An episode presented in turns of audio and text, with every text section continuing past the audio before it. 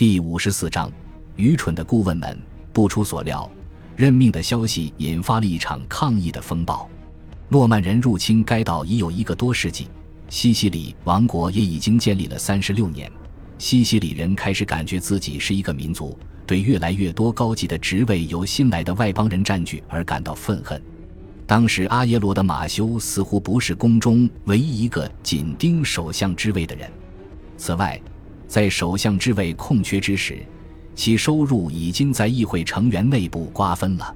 因此，斯蒂芬任首相一事不仅使他们希望破灭，而且减少了他们的收入。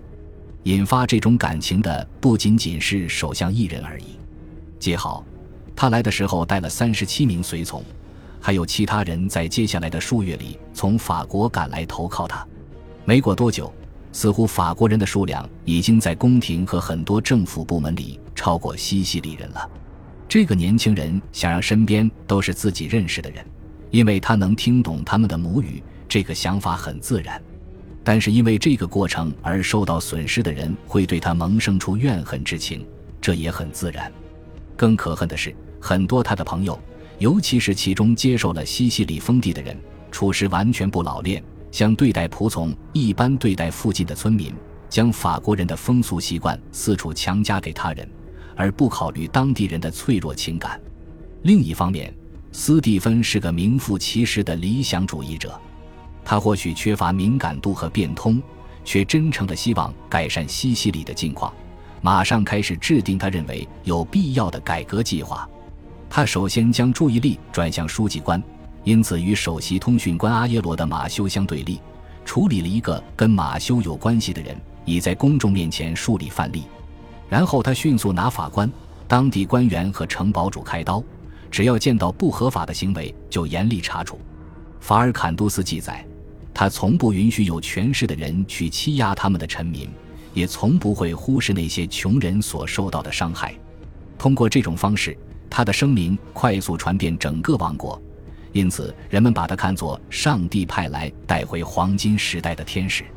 就算我们允许适当的夸张，允许有偏见的记载，接受可信史料极度缺乏的状况，也很难避免得出以下结论：玛格丽特决定引进一位外国人来管理王国的想法，最初是正确合理的。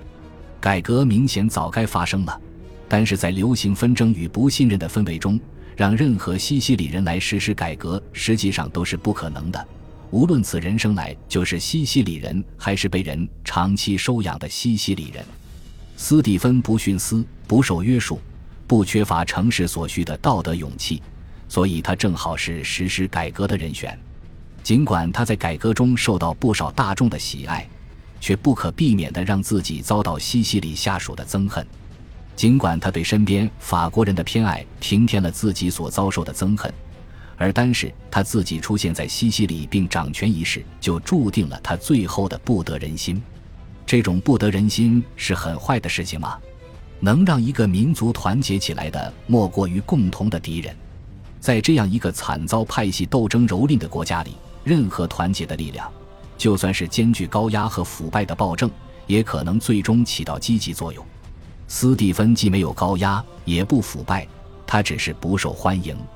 至少可以说，他给王国带来的最大好处不在于哪项行政改革，而在于让他的对手团结在一起，让他们明白自己首先是西西里人，而西西里人的工作就是将国内的入侵者赶走。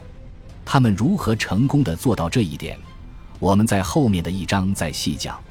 与此同时，地平线上出现了另一个入侵者。与他相比，佩尔什的斯蒂芬及其友人肯定只能算是小炎症而已。